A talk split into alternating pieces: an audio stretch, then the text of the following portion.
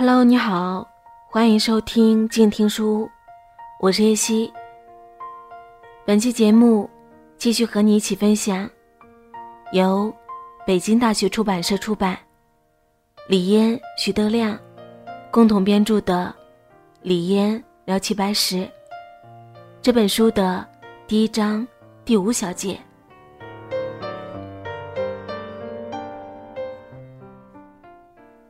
还回到白石老人不保守的问题。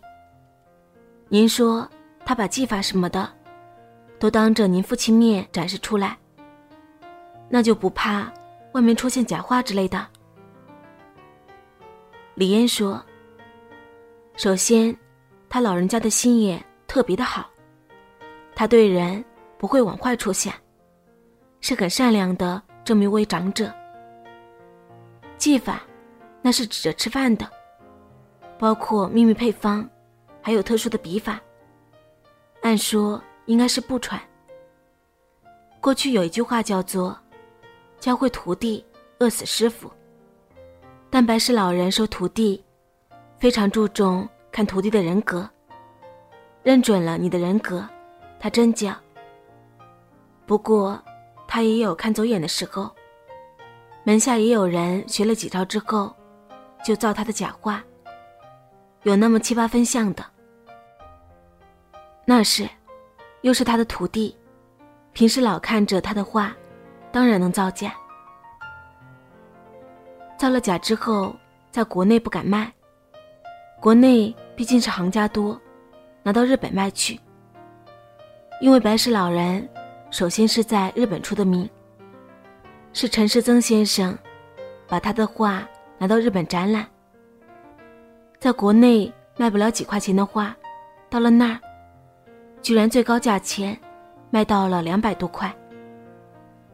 白石老人当时都不敢相信自己的耳朵。后来陈世曾先生回来，如数交给白石老人，白石老人这才有钱买的跨车胡同这个居所。现在。我跟我师爷，等于在一条街上了。我住南沙沟，中间的房屋建筑，已经旧城改造都拆了。幸而这个故居没拆，还留着。所以，他一辈子感谢陈世曾先生。这个学生造假画，拿到东京去卖，能卖到上百块钱。消息传回来，白石老人。自己觉得很伤心。好好的教学生，居然教出这种人，实在是有不施恩的。这个是民国时候的事吗？对，是民国时候的事。白石老人虽然是生在清代，但能够看出，出名这段时间，都是在民国时代，一直到建国后。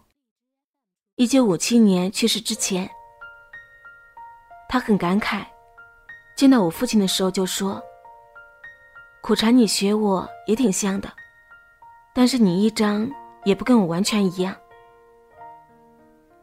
我父亲学会了白石老人的虾，一般不画。有人给我拿过来一张他早年画的虾来看，那是我父亲教学时候用的，但提的款。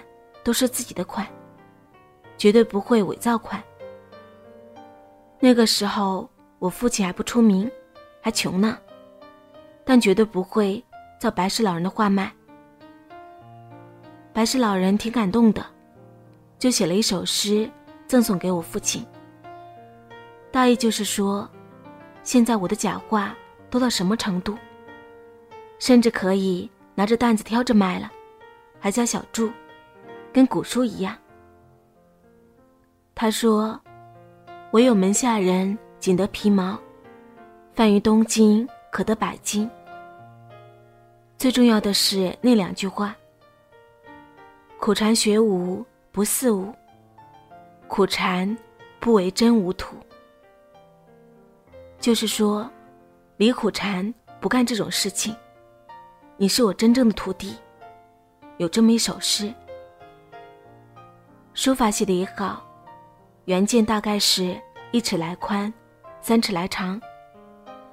那篇书法浓淡墨写得好极了，一看就是包含着一种十种感情写的。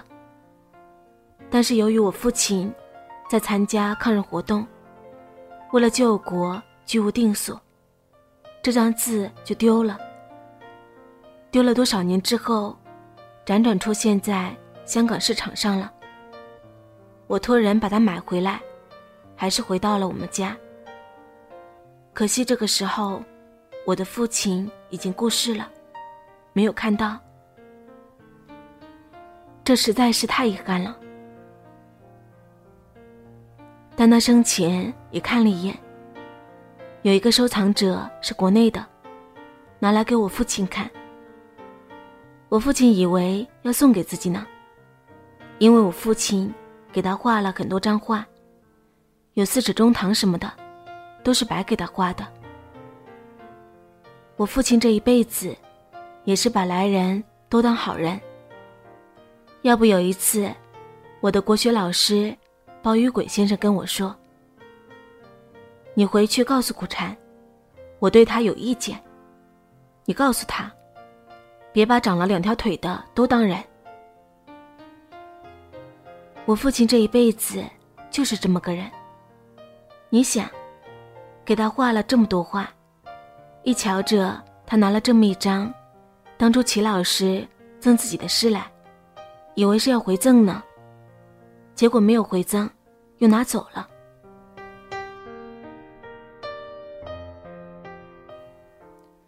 感情就是让他鉴定鉴定而已。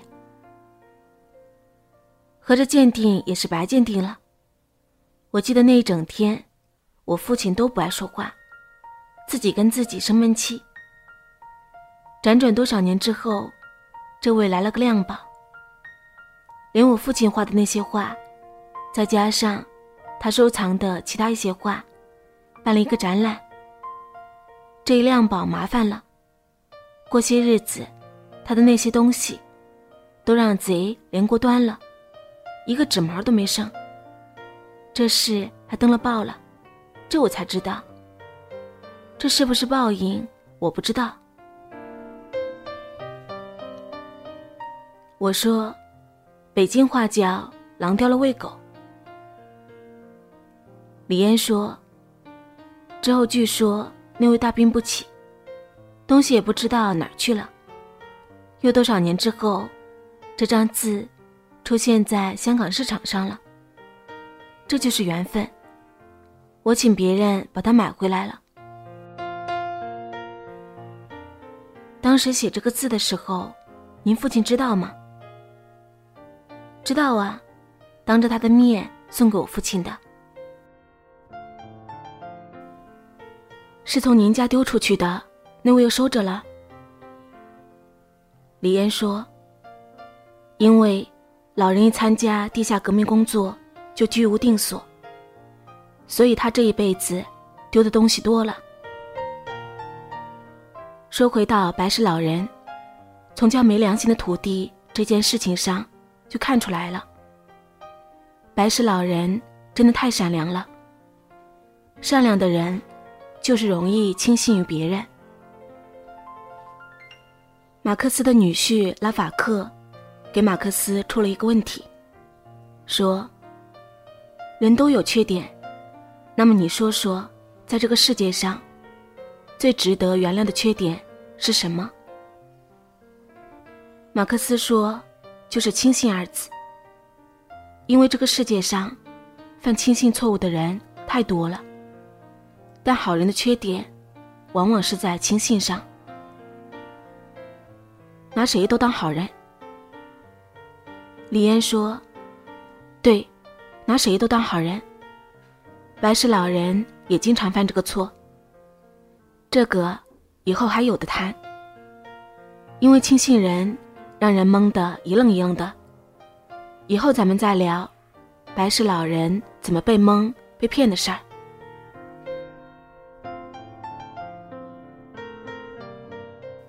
好啦，李嫣聊齐白石。这本书的第一章，就和你分享到这里。感谢你的收听。对于节目，你有任何想说的话，欢迎在评论区留言，也欢迎关注微信公众号“静听有声工作室”。我是叶希，下期再会。远方自由的雪山，我们要走多远？在沸腾的世界中，哪里有长满苔藓的清泉？在已是枯荣的树下，你是否看过日落时金黄色的海？漫天飞雪的时刻，你愿意和谁围坐在炉边，谈谈心事，聊聊天？公众账号搜索“静听有声工作室”。很期待在那里和你相遇。